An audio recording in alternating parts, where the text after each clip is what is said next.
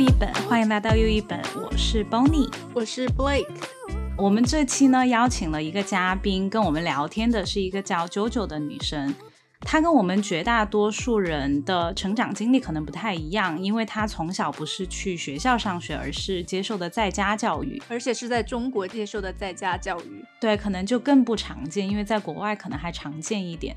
所以他学习场地啊、内容和一起接受教育的同伴都跟我们不太一样。因为我自己认识的中国人的话，其实只有他一个人是有这样的经历。嗯，所以在我们看来，这是非常独特的一个故事。加上上一期节目我们分享的自传《Educated》，那个作者他也是接受的在家教育，所以让我们非常感兴趣吧。然后我们意识到。在家教育的一个特点就是每个家庭的在家教育都可以有不同的版本，因为它是父母主导的教育。那可能塔拉的那种就是几乎没有除了宗教以外的任何的教育。那也有可能是啾啾这种，他把教室是搬到了一些我们认为教育不会发生的场景，比如说在别人的工作室、在法院、在书店、在农村，哪怕是一个沙坑，这都是他上学的场地。那我们就来一起听一下啾啾跟我们分享他自己的在家接受教育的故事。你是从几岁开始 homeschooling 在家教育？非典是哪一年？就是小学一二年级的时候啊。非典，对，国内非典这个流行病开始的时候，那个时候情况也是比较紧张，就跟刚开始的 COVID 一样，然后大家非常害怕。我爸就正好借着这个契机，让我不要再去学校了。因为我妈妈她比较保守，然后也比较传统，然后家我家里还有一个姐姐，我姐姐也一直正常上学，因为我是比较小的嘛。然后我爸那个时候就说啊还是很危险，然后说服了我妈，让我和我姐姐都暂时停学，但是可以大家返校回去的时候，我姐姐回去了，而我就再都没有回去过。为什么呢？所以你姐姐一直是在学校接受的教育。对，有两个孩子的好处就是妈妈可以抓一手，爸爸可以抓一手。所以我姐姐就比较，她那个时候她觉得她比较倒霉了啊，她就是要一直去上下去，因为她毕竟年龄比我大四岁嘛，她已经进入到那个系统当中很久了。但是我比较幸运，那个时候我爸。就说不需要再回去了。他和我妈之间有很多争吵嘛，我妈就说那这个孩子该怎么搞？我爸也是在摸索阶段，因为我们是从小地方来的人。然后我爸那个时候看报纸，他在收拾家里的时候收收到一份旧的报纸，上面有写一篇报道，是讲一个德国人在。广西一个农村山村里面支教，带孩子去做很多，就是改善当地的一些环境，比如说去教小孩怎么修路，有那种河、小河、小溪，然后怎么去修桥，通过这种实践性的东西去学习怎么去做这些东西啊，什么物理啊、生物啊这些。对，然后我爸就觉得非常有趣，对他来讲也是一个等于说是新世界的大门打开。哎，所以你有在学校有接受过一两年的教育，然后再开始在家教育的，等于说接受了一年级的教育吧。我其实印象中是不太记得，那个时候我还尿裤子呢。你想这得多小？所以我印象当中是没有很深刻的说学校的那种什么学习啊、写作业。嗯，除了非典以外，还有一个契机就是我被老师打，就是那个时候在学校体罚是一件非常常见的事情。然后体罚这种事情不是说针对你，它是针对所有学生。这个班，呃，如果都没有考好，呃，老师会就是拿那个稻草，还是一种什么一种草编的一种扫帚，然后他就会过来打你的手，每个人打几下这样。嗯。其他科的老师没有打，这个打我的是我的数学老师，然后这个数学老师还跟我是远房亲戚。我不知道，我觉得中国人有一种莫名其妙的关爱方式。他觉得，呃，我跟你既然有这一层亲戚的关系，那我就更应该 look after 你，也就是打你。嗯，但是我妈 OK，因为她这件事情在我妈眼睛里是合理的，但这个事情在我爸眼睛里就是无法接受，他自己都舍不得打，跑出去被别人打，然后回到家以后呢，嗯，我就记得当时有一次是。我在写作业，但是我妈也有后头跟我就是巩固这个记忆。很晚了，她说我在写作业，爸我妈都让我去睡觉，然后我说我不要睡，我说我要写完这个作业我才敢睡觉，要不然我第二天去到学校我会被老师骂。然后我爸说。没关系，我打电话给老师，或者我带你去，怎么怎么，反正就是他们说可以不写，都不敢不写。爸很开明呢，其实对他爸很好。是，所以所以当时发生这一类事情以后，我感觉那个时候我爸内心可能是有反思，应不应该这样？因为我姐姐的性格已经非常内向了，我和我姐姐两个人是一个截然不同的性格，尤其在那个时候，她是属于那种压力会自己憋回去。你想那么小的孩子，他没有一个途径，所以可能也有这个原因吧。然后我爸就觉得我我不应该在应试教育下面压迫，所以那个时候 他看到那个。对他看到那个报道以后，他非常的触动，然后他就带上我去买了机票，就去了广西，找认德国人。对，我觉得他非常的勇啊，好疯，真的很疯，他很勇，然后他就真的去找这个德国人了。那个时候是我人生中第一次坐飞机，又是加上是第一次这样长途的远门的这个旅行。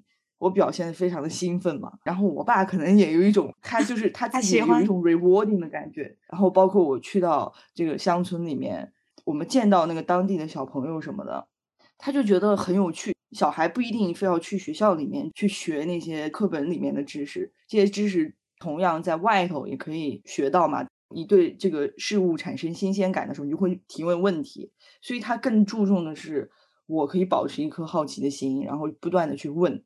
你爸好前卫哦，这样听起来，因为他关注的这些点都是现在聊教育的话，他们都会积极推崇。嗯，所以我其实现在回想起来，也觉得他非常大胆。当下我肯定不懂，我就是因为在家上学也不是我选择的嘛。当时他告诉我的时候，我唯一的想法就很简单，就是哇，我不用早起了。对，这就是我最关心的一个问题。我一直在想，是不是在家接受教育就不用早起了？因为我觉得我以前在国内上学的时候，最痛苦的事情就是早起。我七点多钟就要上早自习，我六点多钟都要出门。有时候冬天的时候天都没有亮啊，我觉得太痛苦了。对，因为我是那种啊子弟，我妈妈他们单位的小区，所以我们那些小孩都跟我同龄的，他们非常羡慕我每天下午出来玩的时候。他们放学回家，写完作业以后吃完饭，他们会下来玩嘛？然后他们就会问我，怎么可以不上学？你怎么怎么就就问很多很多问题？我觉得我那个时候就跟老大一样，你知道吗？我会非常的，真的非常的牛。嗯，然后当然这个情况不会进行很久啊，这种优越感。呃，因为到后面的时候，你会觉得我跟别人不一样，为什么我不能去上学？然后我就会跟我爸讲，我说我其实有点就想去学校。我爸那个时候就意识到说他自己教我是不够的，因为他非常喜欢读书嘛，阅读。二手书店有以前有很多很好的那种出版社，他们翻译的一些外国的那些书籍比较好，所以我爸会去大学的那种二手书店买书，他就会认识一些大学生。或者是大学刚毕业的一些年轻人，然后他就找这些人来家里面教我。他们走的非常近，他们有些人有那个 studio，因为他们有些人是搞那个国学，呃，研究那个古文呐，然后四书五经，写那个毛笔字什么的。所以那个时候我的课程除了一些简单的像呃数学啊、音乐啊这一类的课程，我还要学那个四书五经。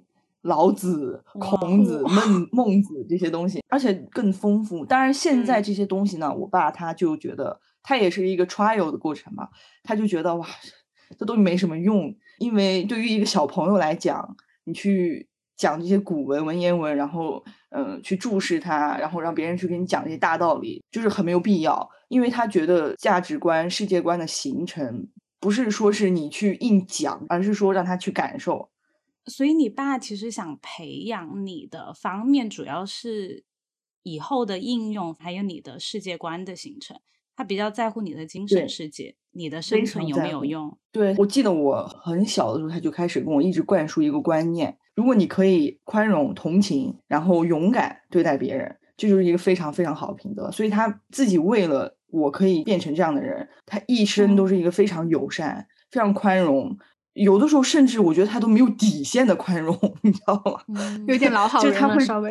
对他有一点老好人了。然后，嗯，我觉得他非常勇敢啊，他做出很多与世人不同的选择。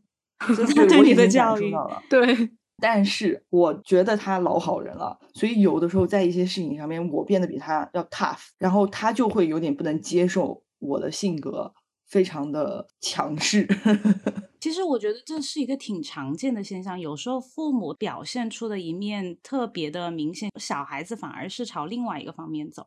就像我妈是一个工作狂，反而我就觉得生活不应该只有工作，就是往另外一个方面走，会不会更合理一点？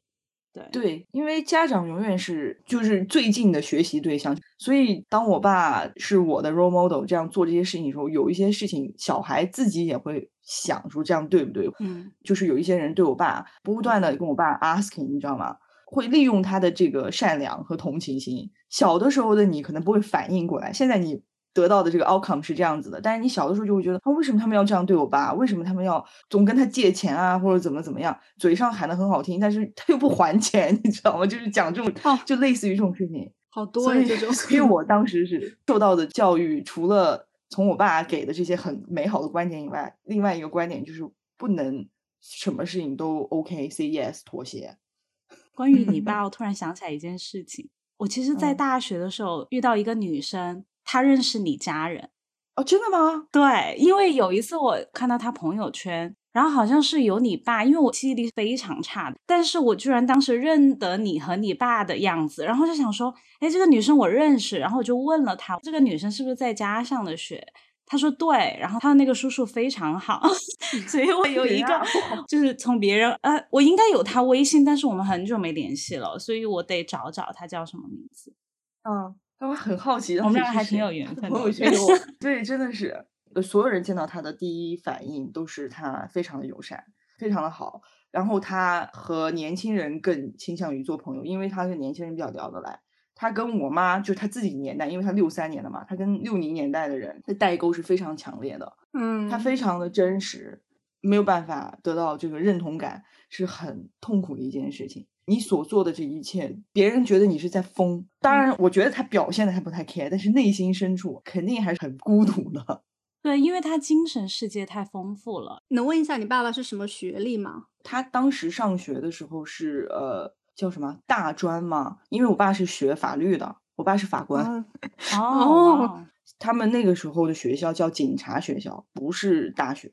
然后现在那个学校被改成了大学。然后你的文凭就升级为大学生，但其实，在那个时候，他不是大学，他是一个大专之类的。他出来以后，那个时候是学校分配工作，然后他就被分配到了法院做法官的同时，他去考了那个律师资格证。他听起来是一个非常按照系统这样走下来的人，但是我爸跟我讲说，他小的时候，因为他是在农村长大的嘛，所以他知道在那个年代，只有这个念书知识可以改变他的人生轨迹。他参加了两次高考。他第一次参加高考的时候，他考到的一个大学是现在的农业大学，然后他就非常失落，他就觉得他不想去上农业大学，因为农业大学你出来以后，你还是要 relate 到这个，要还是要回农村，对，要回农村，然后去种地，所以他当时就拒绝去上，然后他就去复读。那个时候，我爷爷非常 supportive 他的决定，所以我爸被尊重的这件事情是从小根深蒂固的。即使在那样的一个年代，他的选择从小都是被我爷爷奶奶给支持，给他很多关怀的，所以他对我和我姐姐的期望也是可以支持我们很多决定。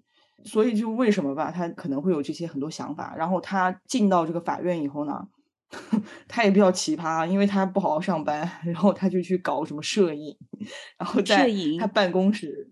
对，然后他办公室有一个那个卫生间，他很少用嘛，他就把那个卫生间改成了一个暗房，因为那时候没有数码相机。你 爸对，他非常奇葩。那些单位的人不会对他有意见吗？把公家的地方改成了一个暗房？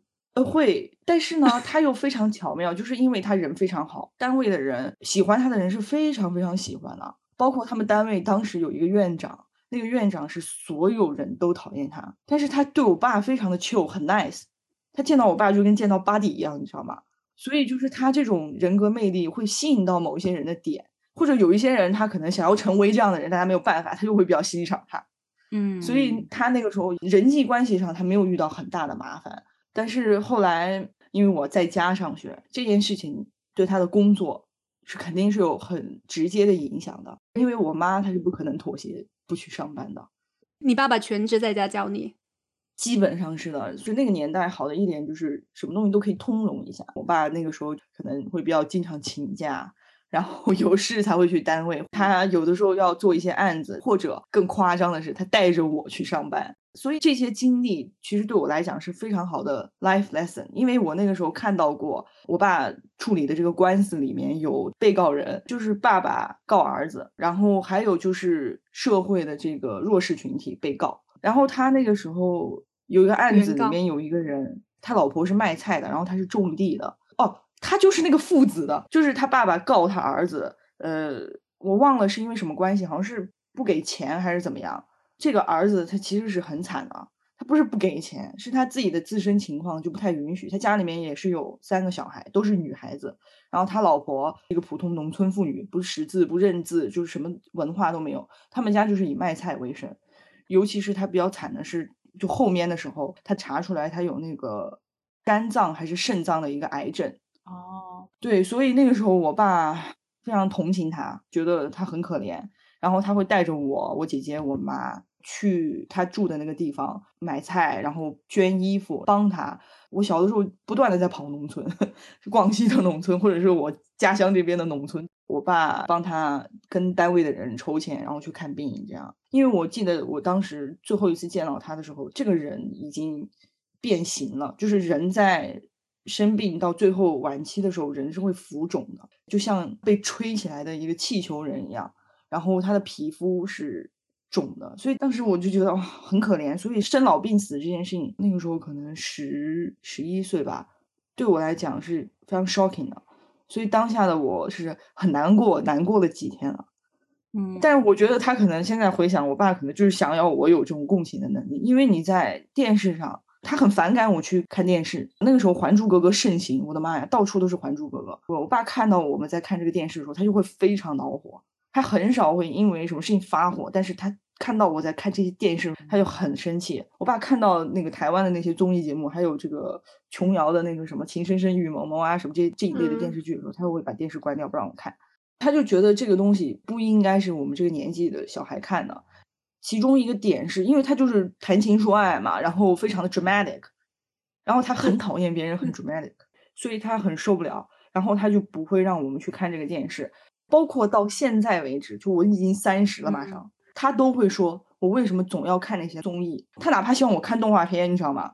他可能有点过于理想主义，你懂我什么意思吗？就是他希望我接触到的东西永远都是很很美好，所以他是 Disney fan。你能想象一个六十岁的大 叔 怎么越听越可爱啊？但迪士尼有的剧情也很 dramatic 呀，我就跟琼瑶也差不多呀。对，但是迪士尼的所有的类似于像这种公主，它所有的动画片里面，它有一个核心点。你比如说这个灰姑娘的故事，她非常的触动。她就跟我讲，她看了那个真人版的那个灰姑娘，她在电影院啊狂洒泪，啊，然后她就说，好柔他说是那个，他说灰姑娘遇到了她的那个继母，还有她的这个 step sister 对她很差。他说，但是他并没有去恨这个人或者记恨这个人，而且灰姑娘的妈妈告诉他，哎，灰姑娘妈妈告诉他的就是我爸想要我成为的。灰姑娘妈妈就说、你要 be brave, be kind。嗯嗯，所以嗯他们在这一点上他们是价值观契合了，所以他就是会觉得迪士嗯尼有一些东西，它的这个潜台词是希望传达这样一个核心的东西。嗯我大胆的猜一下，你爸的想法就是他觉得爱可以解决世界上的一切难题，就是你温柔待人，你勇敢，对别人有爱就可以化解矛盾。用他自己的经历，他其实做到了。比如说他在法院的时候，他对别人都很好，其实有困难，别人也会帮助他。对，我觉得他可能从中得到了这样的好处，然后他就一直这样下去。所以当时我后来在家里面念书的时候，嗯，我爸跟我讲说，让我去念那个，不是念过四书五经吗？他也是，总之是会回到为人处事，就善待别人的这个点上面。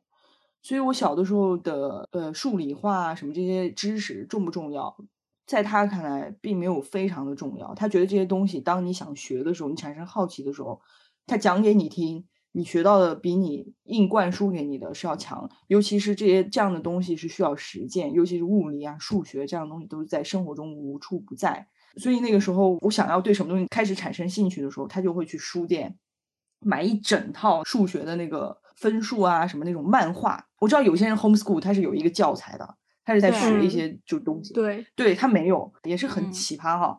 他就是我对什么东西产生兴趣的时候，他就会在那个书店里面买一套那个漫画书，《哆啦 A 梦教你学数学》这一类的。嗯，这一点跟我爸很像，因为我爸热爱英语，他觉得 口音很重要，所以我小时候学英文的卡通的磁带超级高，我在外公外婆家，外公外婆对我很严格，我每一篇小学的语文课文都要默写，就是非常悲惨的童年，跟你比起来，对。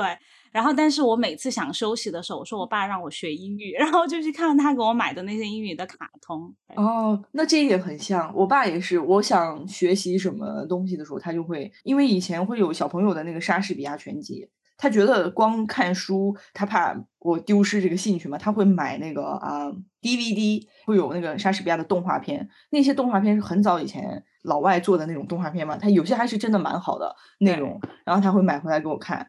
反正他为了我吧，我觉得他做了非常多新的尝试。这个在家上学这件事情，我的牺牲并没有很大，反倒是家长，就是嗯，我觉得他是牺牲了大半生。他所有的人生轨迹的这些方，包括他开过书店，因为他非常喜欢阅读，然后希望我也喜欢阅读。我爸经历非常奇葩，他最早以前他开过电脑公司，电脑公司对哪一年呢？啊，可能九五九六年的时候，很早，可能很多家里都没有电脑。那个时候，那个时候只有单位有电脑。他说他那个时候是为什么会开，是因为他曾经花五十块钱去上了一个小时的网，也在那个时候上了网以后，他就觉得新世界的大门打开。然后他就觉得这个东西非常好，他对这个科技是非常追求的。我爸是一个科技控，他对这个 AI 啊什么这些呃新鲜的东西是非常非常感兴趣。我记得当时他跟我说的啦，他说他是西北第一家第一家做电脑公司。但是他电脑公司是做什么呢？就是卖电脑，然后那个时候他就是卖电脑，是的，然后就是修电脑帮别人。因为我爸爸的弟弟就是因为受我爸的影响，他去学了 IT。嗯。后来那个我爸就是在我三叔在学习的时候，他去大学里面，然后去找了那些大学生，然后他们去编程，做了一个售票系统，然后卖给了那个当地的运输公司。哇哦，阿里巴巴的前身呢，就是 对他不会编程，但是他有这样的意识，然后他就去找了别人去会编程的人去做了这样的一个系统，那个系统一直用到。可以说阿里巴巴诞生。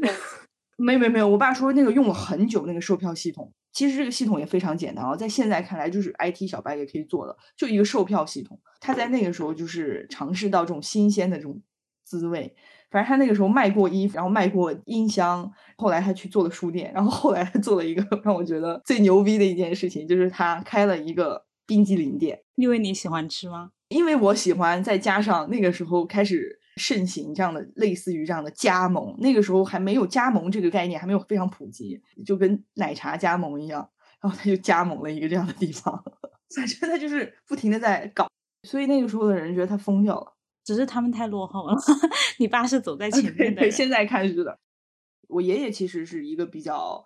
呃，开明的人，然后也喜欢搞这些钻研，是中医非常厉害，就因为他他那个书啊，真的已经翻烂了。我爷爷有一个钻研的精神，然后影响到了我爸。同时，我爷爷奶奶很 chill，不是那种传统的那个那个年代的父母，他们觉得孩子生出来就是拿来干活的，你懂吗？在那个年代没有，他们我爷爷奶奶是没有这样的概念的。他们就是把孩子当做孩子来养育，而不是说我生了他就是让他出来，你知道吗？以后就是好生养干活啊什么，可以给家里面。他们从小的对我爸的这个意识是比较好的，所以我爸有我和我姐姐以后，他的这个观念还是同样灌输在我们身上。但是很不巧的就是家里面有两个孩子，第一个孩子总是要被拖出去试验这些东西，结果我姐姐就停留在了这个应试教育里面，没有办法。拉出来，因为他已经陷得有点深。当看到我姐姐的这个情况以后，然后包括当时一些 trigger，让我爸决定了，我一定不能回去。当时你爸决定让你在家接受教育然后，你家里亲戚会不会时不时的跑在你们家来跟你说，叫你爸不要搞了，就拿你的前途开玩笑，就担心这种教育模式会耽误你的成长？天天，因为因为这件事情，我爸妈。关系都变得非常的僵，然后我妈妈那边的家里面的亲戚、舅舅什么的，三天两头就会过来闹事，不是劝闹，是闹事，过来揍我爸。啊，这样你爸都坚持下来了。对啊，然后我爸就带我，比起说是在家教育，我感觉我感受到的更多是游学，因为我在不断的跑，不断的在那个不同的地方，然后去上学。因为我爸找到那个德国人以后，他就知道有一个教育理念叫做华德福。华德福这个呢，它是比较崇尚于自然的规律。比如说，他们有一个非常鲜明的特点，老师会做那个玩偶，然后他们的玩偶，然后他们画的画是没有脸、眼睛、鼻子那些表情的，因为他觉得这些东西会限制小朋友的想象。它更像是另外一种极端，就是它更像是，嗯，现在电视里面这种刻板印象。然后华德福是另外一个极端，就是让你完全不要受这些东西的干扰。当年我上的时候，他们是完全不推崇这个高科技的，就是比如说电视啊什么这些，对，然后这种 iPad 啊过度的这种刺激，他们是不太认同。他们觉得小朋友看电视，然后看这种动画片是会限制他的想象力，但是。这一点上，我爸爸也不太认同嘛，所以他没再管了。他就是他送我去这样这样的地方，是因为当时有一对 couple，他们从美国回来，然后他们回来以后，他们想要办这样的一个学校。我爸也算是早期的方德之一，然后就给他们一些呃支持，金钱上啊，还有这个叫什么，就情感上的各种各样的支持，然后就把我放到了他们的学校里面，等于说我是第一个那个学校第一个学生。哇，然后这学校现在还对，然后。学校现在办的非常大，但是他们变味了。OK，就变成比较传统的学校了吗？不是，他们变成比较听起来哦是非常美好的。比如说，他在学校里面也有课程表，这个学期，然后我们有一个月是只学这个数学，或者是只学生物。不会像应试教育，他说今天早上要学英语，呃，什么数学，然后地理什么插进去，他不，他就我这个 term 我只专注于这个地理，然后他就以地理为延伸去带你去做一些课外啊活动，比如说带你去地里面去认这些各种各样的石头啊，然后去观察这个地质啊。然后去博物馆之类的这样的，这跟学校教育有什么区别呢？因为我在这边念高中的时候，我们也是一个学期至少要去个一两次外面。比如说我们学了生物，海岸线周围的那些沼泽，然后我们就要去采风，然后去看那里的沙石。你说到点上了，它的它的不同就是西方教育和中国教育传统教育的不同。对，因为听起来其实。有一点不像在家教育，有点像另外一种方式的教学。嗯，对，没错，他那个时候是这样，没错。但是因为它不是一个系统，因为在国外，在西方嘛，他这个教育理念是这么长时间已经根深蒂固，他们也是非常在意小朋友的这些各类发展的。所以在国外，他这些东西很自然。但是在当下那个情况下，尤其这样的一个，他都不能叫学校，那个时候那应该叫什么？他他都不是学校。对机构，然后只有创始人的几个小孩在一起，等于说就是多了几个人陪你一起在家上学。嗯嗯，你比如说我的班，我也有班，但是我的班它是混龄班，最小的孩子可能七岁七八岁，然后最大的孩子十三岁。因为一般人对在家教育的小孩有一个误区，我不知道是不是误区，你可以讲一下。因为那个名字取的就是在家教育，好像就是你一个人关在家里，也不会跟其他的小孩接触，你就一个人上学，所以会在社交方面有障碍。但是其实很多在家教育的小孩，他都会跟其他在家教育的小孩一起玩，或者是说跟你这种差不多一起学习。其实你反而可以接触跟不同年龄层的人一起玩的机会，而且就我有看到说。在这种情况下，在家教育的小孩，他其实反而没有那种权威意识，就不是说学校有老师、校长，他就是一个很有权威的人，你就必须要服从于他，反而就是给他们一个很平等的这样一个观念。你也是这样觉得吗？你说到点上了，我是这样觉得的，因为我们当时在那个学校的时候啊，对老师是没有老师的感觉，因为他就是我这个朋友的爸爸，嗯，阿姨，他就是我这个朋友的 妈妈，嗯，对他就是我的这个叔叔阿姨。然后，嗯，因为他们属于志同道合，那他们在教育我们的时候，不会使用那种很严厉的方式，不会强迫你去做一些你不想做的事情。所以，当然，这种 mix 在一起的这种混龄的这种教学，也有一点非常不好，就是它有的时候是非常没有用的。比如说，我已经十二三岁了，我不需要再玩沙子了，但是这个六岁的小孩，他就是喜欢玩沙子。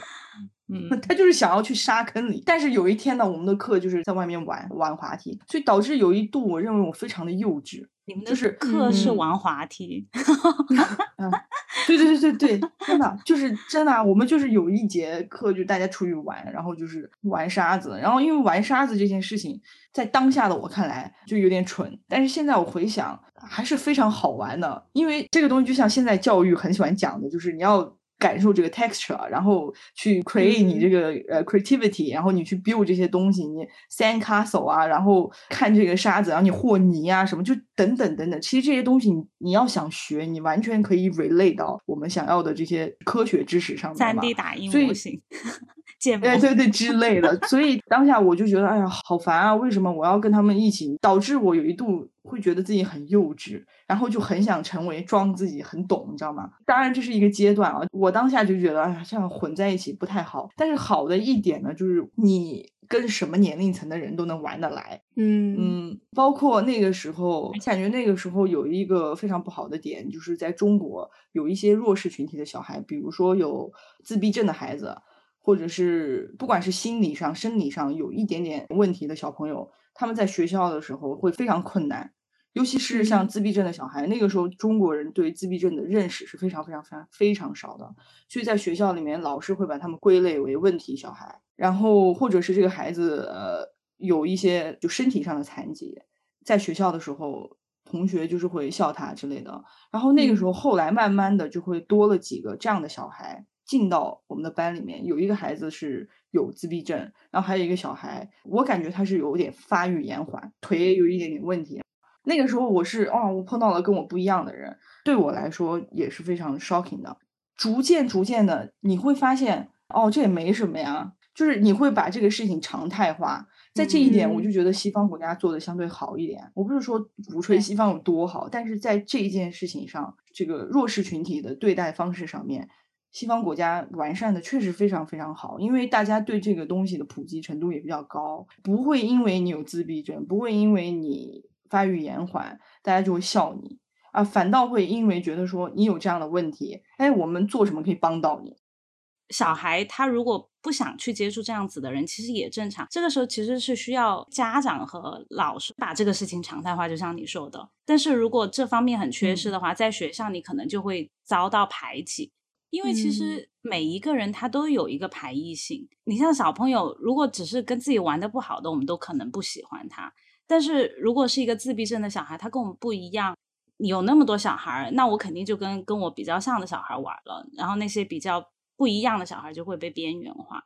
所以我觉得可能以前确实没有这方面的意识，然后这些小孩就不会得到正确的对待。所以这就是在家教育的好处啊，因为你。听起来是一个非常单一，好像很无聊的一个方式，因为你好像是在家，但事实上你接触到的事情的这个宽广程度远比你在学校里面接触的要多，因为在学校里的环境是非常单一的。我觉得你小时候就已经过上了成年人的生活。对，有的时候我身边的朋友会问我说：“你为什么会碰到这么多奇葩的事情？”我说：“因为我就是一个奇葩的人，你知道吗？我碰到的是很多事，就是很奇葩。因为别人在学校里面上学的时候，我已经在外头接触一些各式各样的社会上的一些东西，从在家上学，然后不断的接受社会上的这些刺激，导致我觉得独立一点没什么。”因为我爸他会自己丢我去做一些事情，从很小的是，比如说我们那个时候在家上学的这一帮孩子，他是在郊区里面找了一个地方，然后大家在那一块儿一起上学。但那个那个地方，因为它不在市中心，所以做很多事情他不是那么的便利。但是也不影响这些家长想要锻炼你的心情，他就会给你布置一些任务，让你自己下去，从学校出去，然后到那个叫村镇嘛，然后去办一些事情，跟当地的人。所以当下我们就会有几个小朋友一起出去，比如说学校厨师需要买菜，好像《爸爸去哪儿》啊，对对对之类，哎，对，很像哎，对，那个时候我们要学习怎么种菜，现在看很莫名，我干嘛要学怎么种胡萝卜？当然了，后来这个教育被他们就是搞得有点神乎其神，他们甚至会，我不知道你以前有没有看过一个日本人写的一本书，就说是叫《如果水知道》，讲说如果你对一杯水。或者是你对这个水说好听的话，每天说好听的话，然后当它结出来这个冰的，嗯，它就会变漂亮。哦，我看到过这个类似的综艺，它有做这个实验，对对对，有点像吸引力法则吧。他们到最后就开始有一种在我的认知里偏离了合理。我相信你每天去说我很美啊，什么什么这些话，是对你的这个自信心是有 boost 作用的。但是你说完全。依赖于这件事情，靠说，然后坚信于这个事情的这种，我还是不太相信。嗯，所以后来当我爸发现他们开始变得比较，他们开始变得比较对，然后他就带我离开了这个地方。所以你是几岁进入的那个学校？我好像是十十二岁。所以相当于你一直在家里面把小学都上完了，因为是哎不对，不是十二岁，要早，比十二岁要早，好像更早，应该就是十岁左右。别人在上四年级的时候，我印象中，因为我身边有朋友那时候好像是四年级，等于说我在家上学上了三四年。在国外，他们一般在家教育小孩的一个很大的原因就是宗教的原因，他们觉得学校教的东西跟他们的信仰。不相符，所以说他们就觉得，那我自己来教我的小孩，我告诉他们什么是科学，人是怎么被创造出来的，神怎么与我们同在，就之类的问题。所以我在大学认识的那个女生，她也是因为这个原因在家上的学。我又看新闻，就是说这个群体现在在慢慢变得壮大，是因为。就是新冠开始，很多小孩就在家上学，然后父母一开始觉得哇天哪怎么教，但是后来发现其实自己可以做到，而且在国外他有一些教材，他们还有那种 conference，可以选你自己的小孩要学哪一套教材，或者是说玩什么玩具。因为说要录这集以后，我突然就看到我微信群里面的一个律师自己也是在家接受教育，嗯，然后他们也自己有一个群体，是本人自己在家吗？没有，他让他老婆来教他，但是他的契机是因为他的小孩开始停止讲中文了，他觉得你不能这样，你不能再继续上学了，我要回来教你中文。我觉得中文非常的重要。好像国内很多都是因为，比如说在学校被欺负，国内就不太会是因为宗教的原因，一般都是同学之间的问题。对，是的，但是提到宗教。很巧不巧的是，我有一阵子在家教育的时候，也是因为宗教。嗯，因为我是从来都是在家教育的，所以我我的这个出路注定就是出国。在家教育这个对于现在在国内的人非常 challenging 的一点，就是说你面临的问题是没有办法升学，你没有办法去上大学，你没有办法像别人一样最终走入这个社会的这个正常轨迹里面。当下的我呢，我爸也深知这个问题，所以他就一手在计划我出国的事情。当时的我以为我会去德国，所以我当时学的第二语言居然 居然是德语，非常小众那个时候。但是我记得德国是不允许在家教育的，他不接受这个，在他们法律里面，它就是个违法的事情。欧洲啊，一个是德国，一个是荷兰，就这两个国家。哦，我懂了，对，他是他可能不允许，因为这个华德福这个理念，他就是从德国来的，他这个创始人就是一个德国人。他可能是不允许在教育，但是他们这个事情，他们这个学校这个理念践行的非常好，导致大家已经不需要在家教育了，你懂吗？我来澳洲以后上的那个高中，它就是这样的学校，Steiner School，就是这个华德福学校。哦，但是它还是跟国内那个不一样的，国内已经把它有点神化了、极端了，这边就还是一个正常 normal school，只不过就是不是公立的罢了。嗯，我还是在学校里面要学这些 Year Twelve、Year Eleven 这些考试的课程。那它跟澳洲其他的学校根本上没有什么太大的区别嘛？因为它也是学同样的科目。对，其实没有太大区别。最大的区别就是它没有校服，它没有校服，你可以里面 穿你自己想穿的衣服去。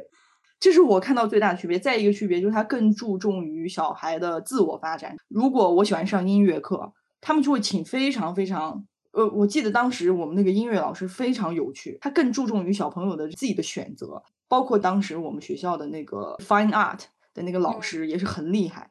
我记得当时他们跟我讲说，有两个都是给很大牌的一线品牌做那个创意设计总监。呃，一个是 LV 的，做那个室内展的时候，他会其中一个人他是给他们设计的。反正就是会比较注重艺术类别的发展，像科学类的这种非常 academic 的东西，他们没有发展的时候是非常非常强。不像这边的私校，这种 PLC 啊什么的，他们就是很在意这个 academic 的东西。是，嗯，对他这个私校比较在意的是艺术类的。其实澳洲的很多私校它都很 academic，而且竞争就我觉得跟国内也差不了太多。对，嗯，非常卷，很卷，非常卷。对，因为我现在自己有小孩了，他们就会开始卷这些事情，就说哦，我要开始排私校，然后小朋友要对怎么怎么，人家还是 baby 就开始排，他们都排了，我没有排。你会让你的小孩去接受 homeschooling 吗？我不会，因为我人在这里嘛，我在澳洲，所以我因为我觉得没有必要。当然，中国我已经很久没有回去了，我也没有长时间的待过，我待过最久就是一个月，我没有什么发言权。嗯，但是以现在我身边这个亲戚啊，这些小朋友看，就我这些侄子侄女来看，他们还是非常累的。所以如果跟他们的情况类似的话，我可能还是会选择让他在家上学。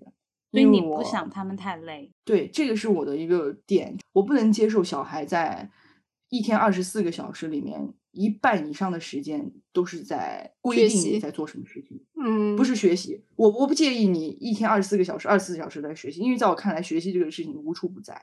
但是我不能接受他要压制你，规定你多少多少个小时坐在这边去做这些事情。像英国那种非常顶尖的私校，非常非常的卷，我觉得不比国内好很多。就你入学考试，你可能七岁入学。你四五岁的时候就要开始在家刷题，你想你四五岁你在家刷什么题？但是你说你不想让你的小孩也这样，那你会考虑读一个公立学校吗？就是比较轻松一点的那种。我自己的真实的打算啊，因为我从小是在家上学的，所以我对这个知识的认同是非常非常大。我知道学习是非常重要的一件事情，所以我也希望他可以学到有用的知识。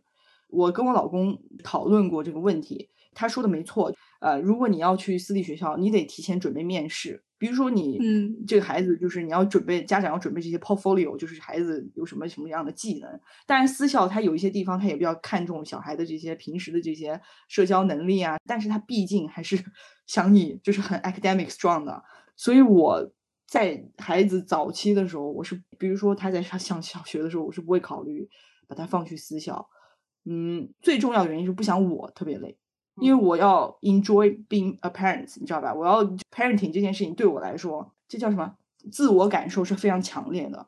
如果我开始变得很疲惫，然后哦，我要带送他去这个班，送他去那个班，然后家长之间互相比，我觉得我没有办法善待我的小孩。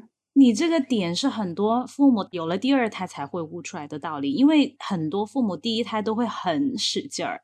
然后后来发现把自己搞得不快乐，对，虎爸虎妈都变成了。因为 因为我的感受也很重要啊，我感觉就像我爸他做这些事情的时候，是因为他想要让他自己感受舒服，所以他才会把我从学校里面抽离出来。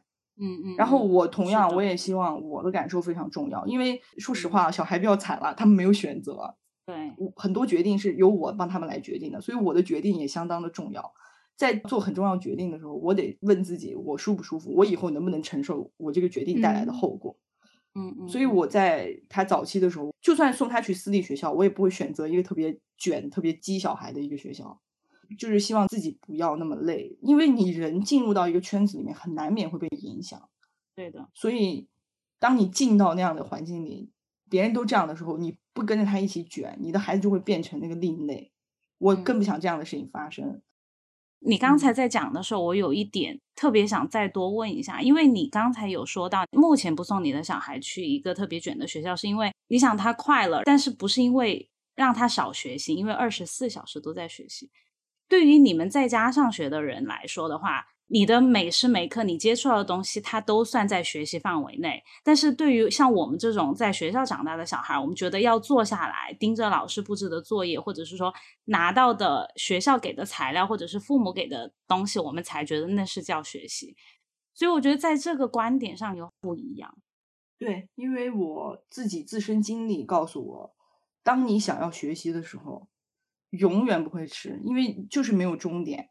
所以，当我从小这样散养长大之后，说句实话，我那个时候的文化课程是非常差的，不管是中文还是英文还是数学，比起当时的小孩，我肯定是差生里面的差生，可以说是去考试可能就考个十分这样的。为那些很多数学的那些难题，奥数就更不要提了。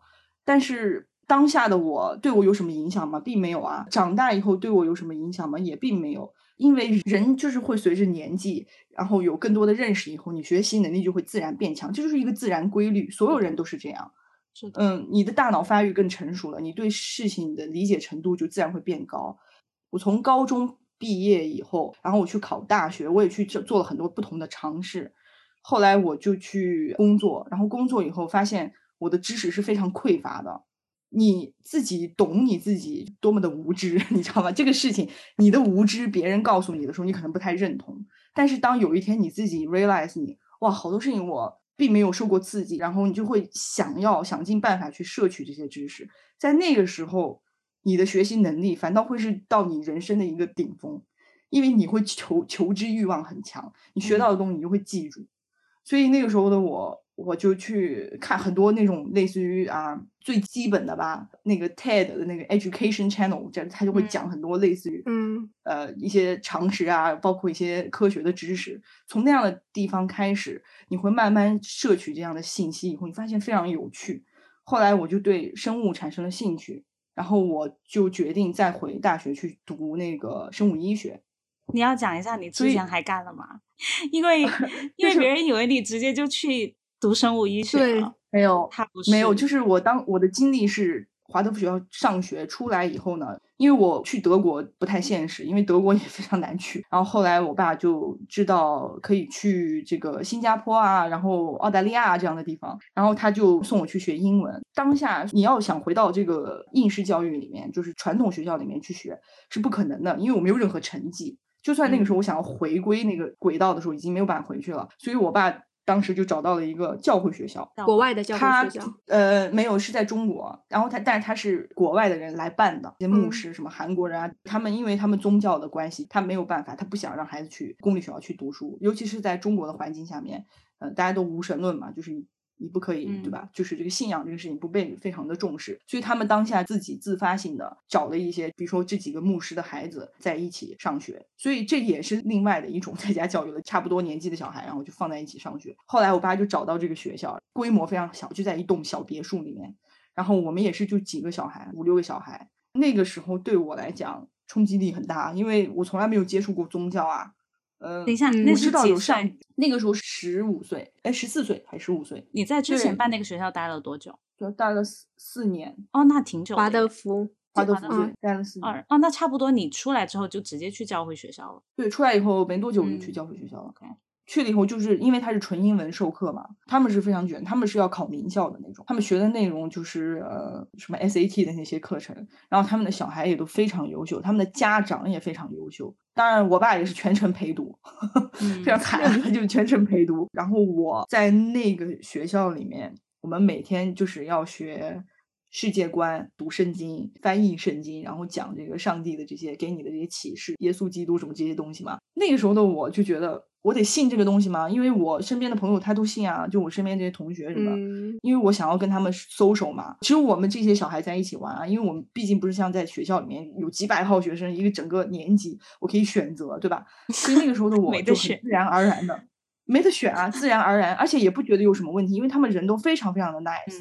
然后他们去 Sunday School。我每个周末也跟他们一起去 Sunday School，他们去唱福音，我也会跟着他们一起去唱福音。然后他们去读圣经，我也一起会跟他们去参与这些事情。当然，我现在不是信教的，但我并不抵触，因为我接触了这样的东西，我发现所有的东西都没有办法定义。不是因为你信这个东西，你就定义了你是谁。因为我跟他们撇除宗教信仰以外，我们都是一模一样的。我们喜欢玩的东西都一样，我们喜欢吃的东西也一样。但是当然。他们有一些仪式嘛，他们要祷告啊，然后我就不祷告，我在那里吃饭。所以那个时候我就我就在想，那我是不是也应该要信这个？我就去问他们，你们到底在祷告什么？然后他们就会跟我讲。就讲一些说，呃，感谢上帝把这个食物带到我们身边啊，什么什么的。所以那个时候对我来讲，这个宗教啊，它并不像那个《Educated》那本书一样，它那个摩门教是非常非常封闭的嘛，它把你限制住了。基督教当然基督教普及程度非常高嘛，所以它也没有限制我去做什么事情，无非就是说有一些仪式你是需要 follow 的嘛。然后去 Sunday School 啊，然后去祷告啊，什么这些事情。当下的我，我就觉得啊，我多加一些这样的仪式在我的生活里面，并不会有什么问题啊。所以我会跟着他们去做这些事情。但是内心深处，毕竟我不是从小在这样的环境里长大，我对他的深信不疑的程度是可能一到十，可能只有三吧。认同所以很快，但你可以接受。对，我可以接受。因为那个学校里面的孩子都非常卷嘛，他们都学习非常好，然后英文都说的非常溜。他们有些人就去新加坡，我爸当时就带我说是要不要去新加坡上学。然后我去了新加坡以后呢，新加坡非常卷，你们知道的吧？和中国 差不多的，其实 知道。对，和中国差不多。然后我爸当时去到新加坡以后，他被他们的卷的程度也是震惊到了。他就没有办法接受，你知道吗？因为他知道我去到新加坡以后将会是一场恶战，因为我所有的东西都需要从零开始补起。他又做了同样的决定，他在新加坡的书店里面去买了一整套新加坡的教材。我不记得是 O level 还是 A level 了，但是我就是当时在看他们的那些教材，不得不说啊，新加坡的教材做的还是非常有趣的，比起当年的那个国内的那个数学教材，他们做的还是非常非常好的。所以那个时候的我爸又进行了一小段时间是在家里面教我 A level 啊 O level 这些数学的常识，还有那些物理什么。哇，你你爸看得懂英文吗？我爸英语，哎，我爸英语好像一直，但数学、物理好像没什么特别大，他就是。哦，对，他是英文，但我爸教我，哎，他数学、物理他好像是看得懂的。我爸英文，呃，他一直在学习过程当中，从我的记忆中他就不断的在学，但是他英文有多好也没有说多好，但是他现在在澳洲生活也是没有问题的嘛。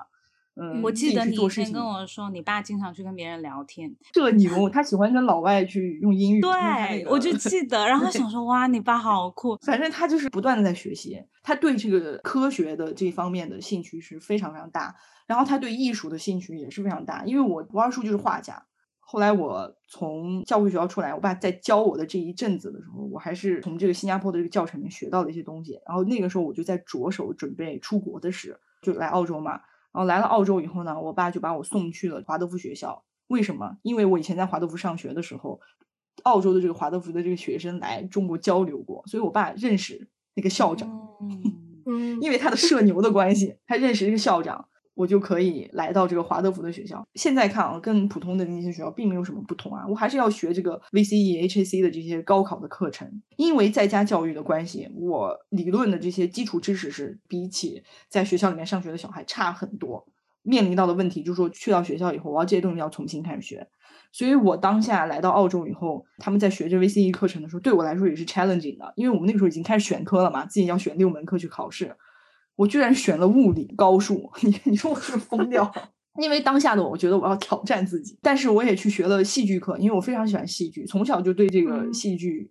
有很大的兴趣，后来发现，嗯，考出来以后呢，没想到我考的最好的两门课居然是戏剧和音乐。音乐也是我爸从小一直在培养的嘛，家里面一直都有钢琴，所以我想去弹的时候就去弹一弹。华德福上学的时候，我们也有音乐那个钢琴课。后来我就发现，嗯，好像我还是更偏艺术吧。然后我也对戏剧有很大的兴趣，觉得很有趣。从高中毕业以后呢，也是不知天高地厚啊，就去莫大去面试戏剧科。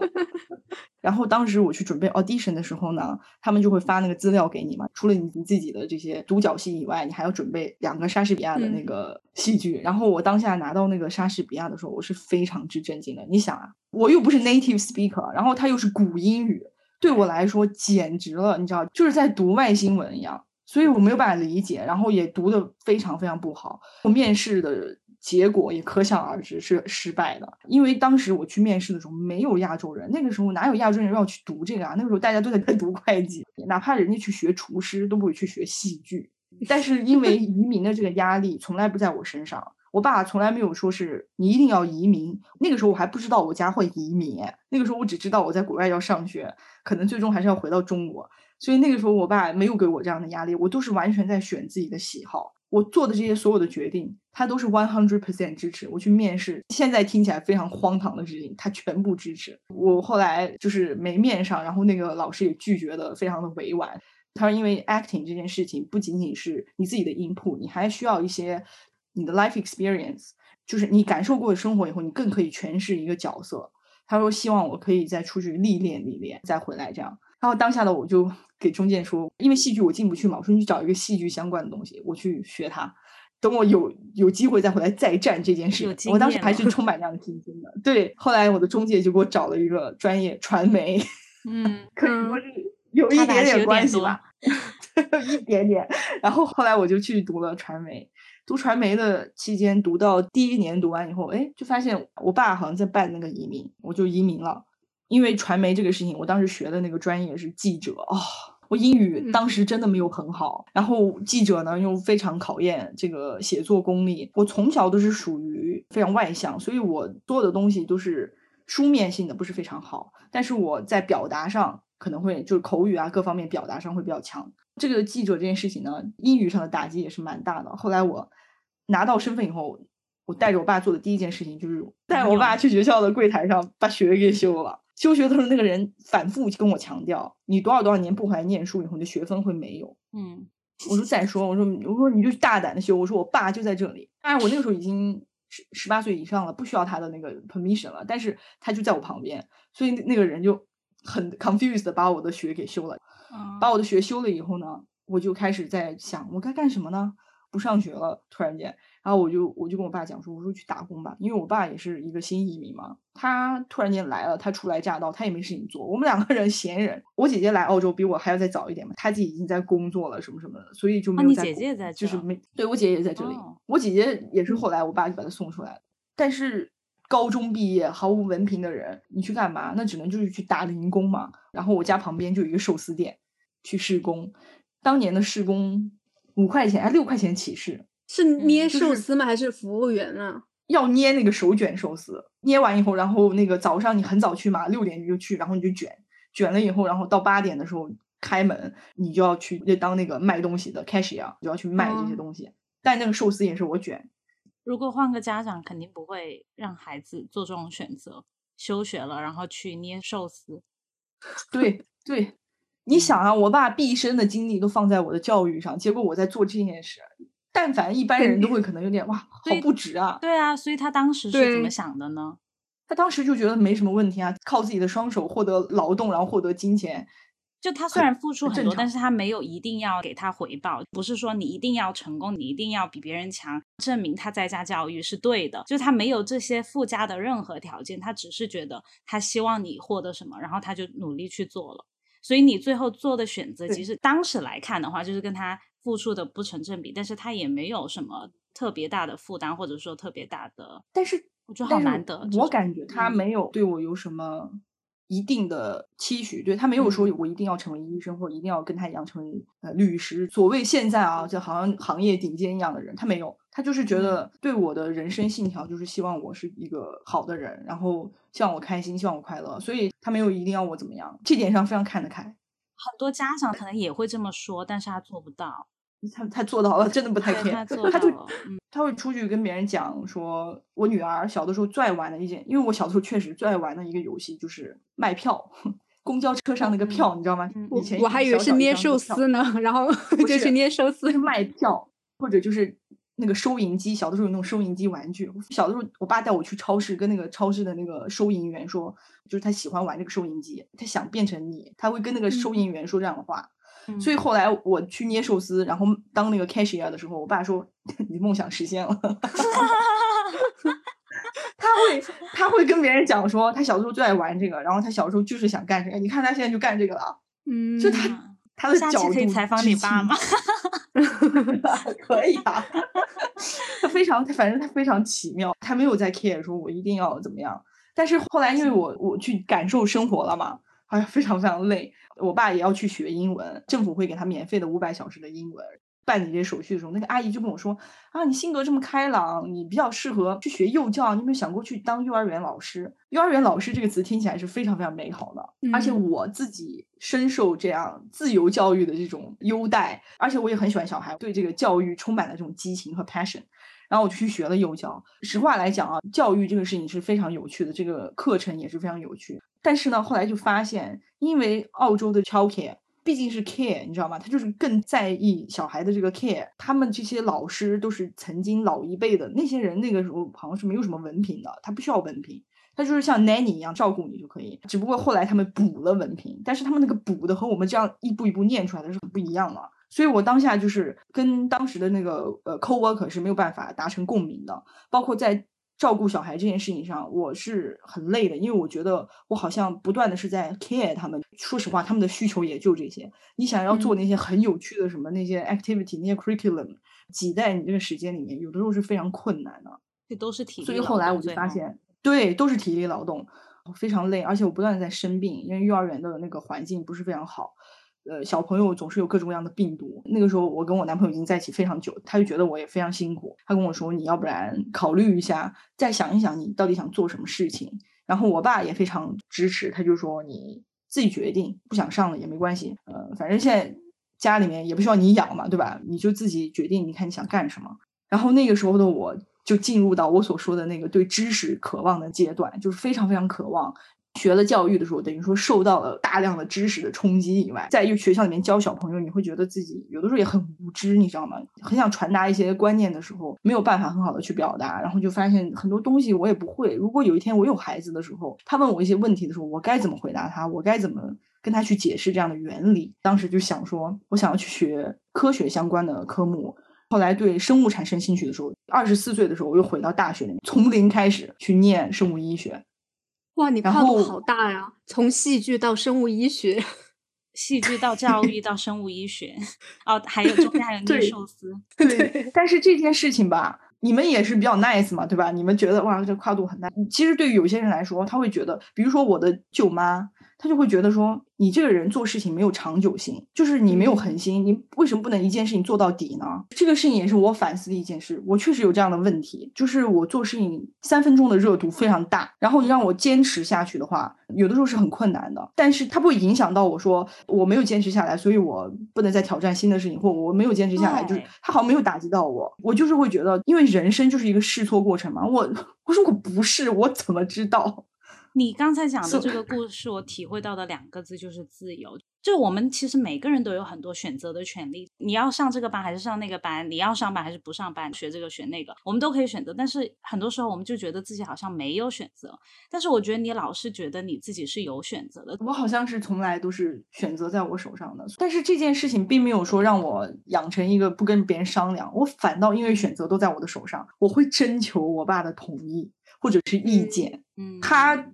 基本上百分之九十九点九的情况下都会是同意的，反倒因为他给了我很多自由，所以我很喜欢听取一些意见。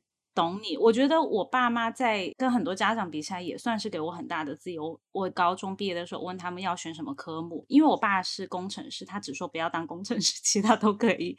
我爸也说不要学法律，因为你过一个学期，你就越没有选择的权利了，因为你相当于你那一个方向的科目就学的越多。我就一直在纠结要不要换科目，然后每次跟他们打，我妈说我们尊重你，怎么都可以，然后就觉得很无助，可不可以给我一个方向，我需要帮忙，但是他们都不愿意。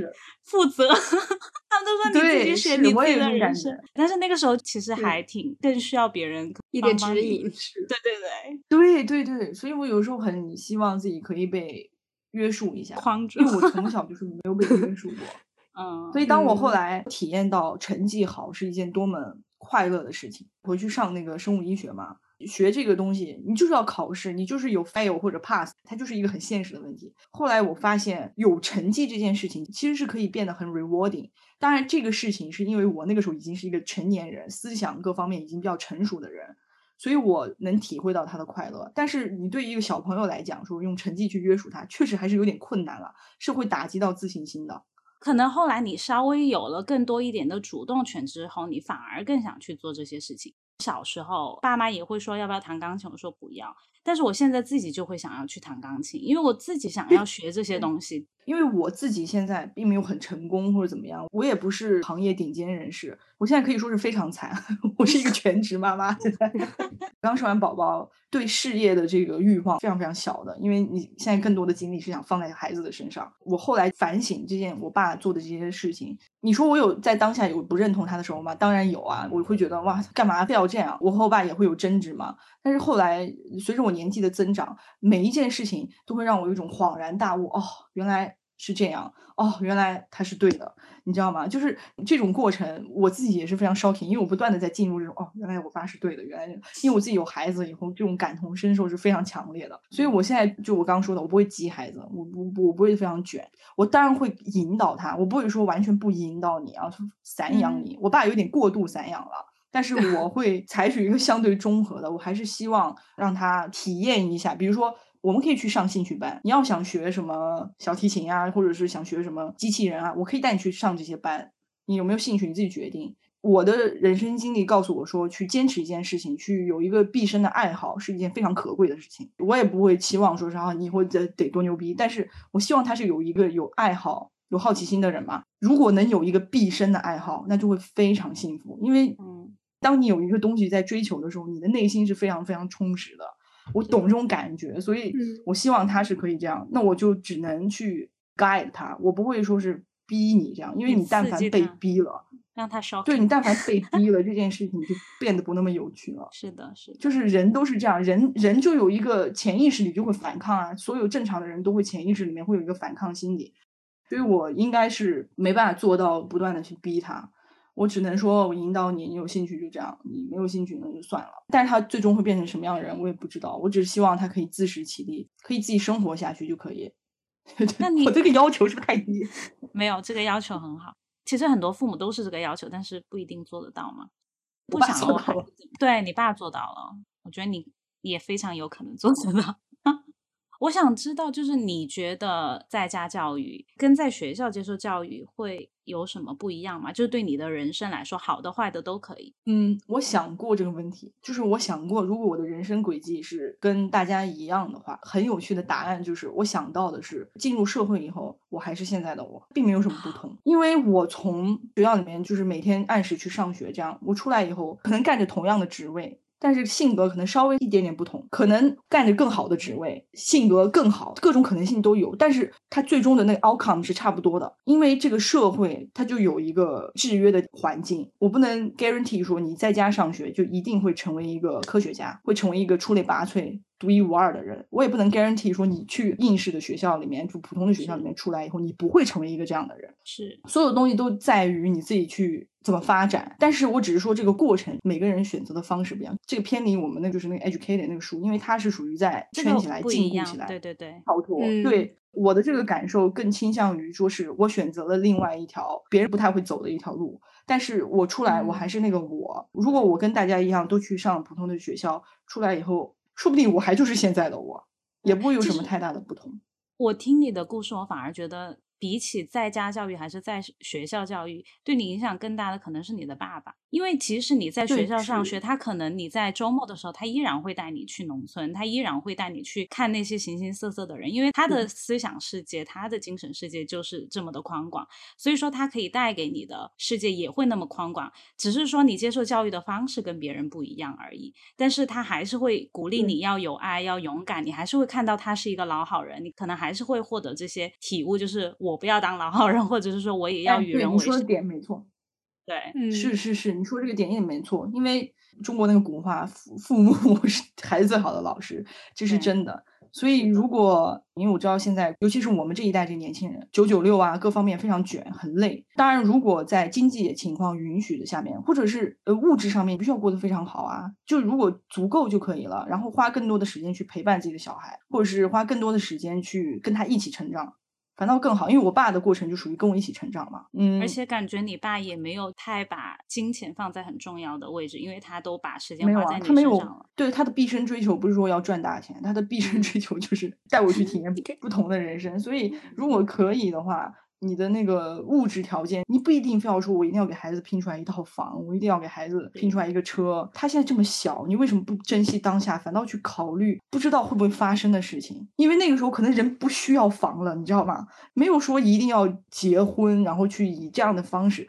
可能在十几年、二十年以后，甚至三十年，因为我没有说我的孩子一定要在二十几岁结婚，对不对？可能三十年、四十年，他情况完全不同。为什么不享受更注重当下的这个 moment？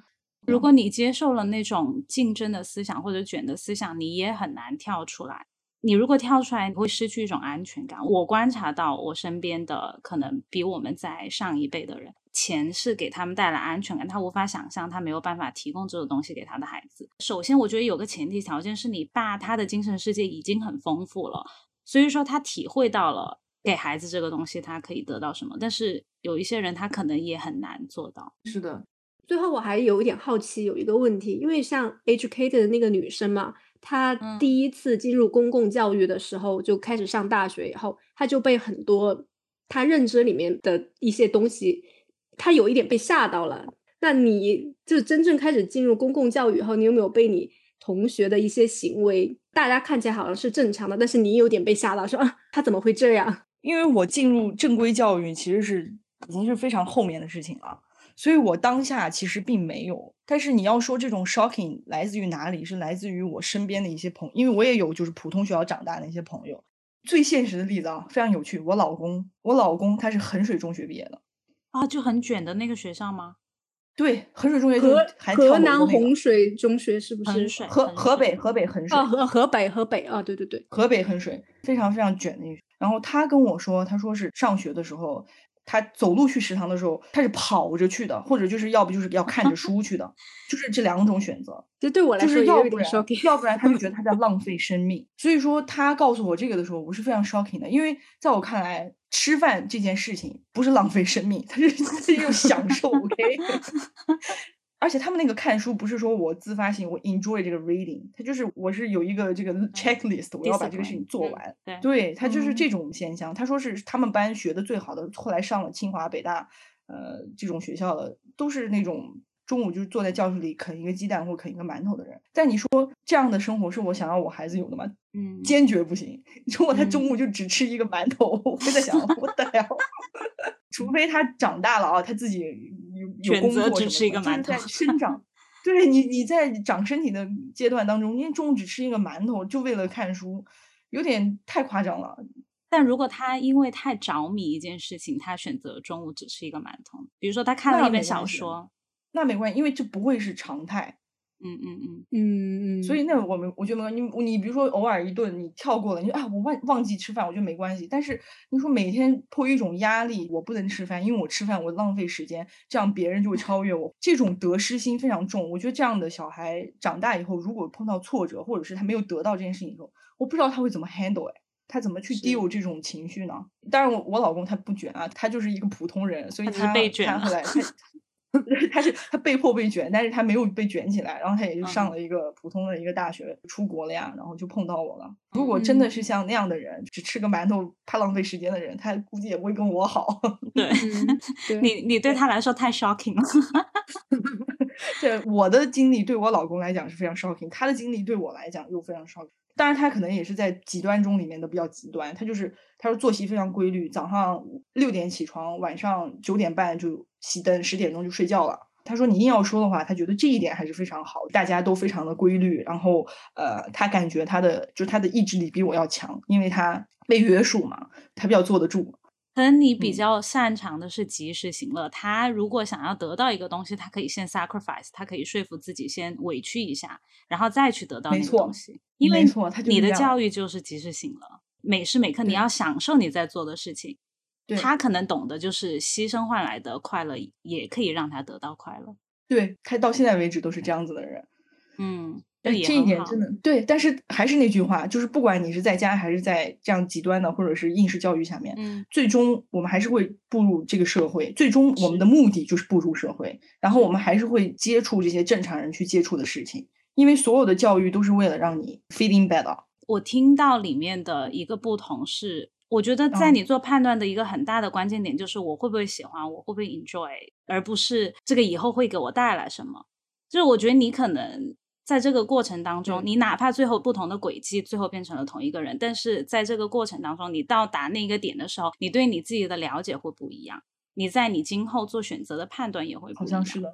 硬要说的话，让我觉得遗憾的一点就是，可能因为没有经历这样应试教育，我的这个叫什么定性啊，确实比嗯普通人我感觉要差。就是我非常的跳跃，当然我不知道这个是性格所致还是怎么样。我觉得可能是性性格，因为我也是这样，我接受的 应试教育，我也是三分钟热度，然后跳跃 性是吧很大，一会儿这样，一会儿那样我样。心理平衡一点，因为我总是觉得，哎呀，是不是因为我没有被老师这样不停的管教，然后好像定性不那么好？但是随这件事情也是随着年纪可以变好。我现在也会想说，push 自己一把，我想要干什么什么事情的时候，你确实就比你小时候能坚持了，是，就是很自然而然的事情，因为你的控制力、自制力就是会变强，这就是自然的。所以我就希望不要那么累，享受 parenting，享受这个过程。因为你的孩子长大以后，一切都会变好。他只要是一个德智体美健全的人，他一定不会变成一个奇奇怪怪的 anti social 的那种反社会人。你只要陪伴他，然后鼓励他，